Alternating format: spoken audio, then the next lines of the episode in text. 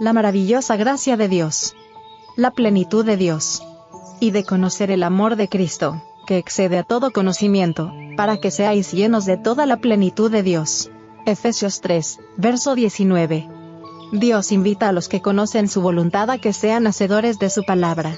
La debilidad, la tibieza y la indecisión provocan los asaltos de Satanás, y los que permiten el desarrollo de estos defectos serán arrastrados, impotentes, por las violentas olas de la tentación. Debemos aprovechar diligentemente todo medio de gracia para que el amor de Dios abunde más y más en el alma, para que discernáis lo mejor, que seáis sinceros y sin ofensa para el día de Cristo, llenos de frutos de justicia. Filipenses 1, versos 10 y 11. Vuestra vida cristiana debe asumir formas vigorosas y robustas.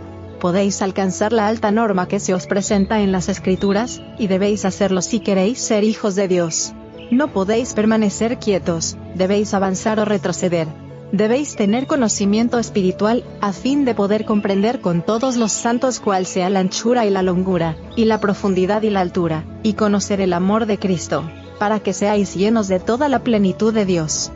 ¿Queréis tener un crecimiento cristiano raquítico, o queréis progresar saludablemente en la vida divina?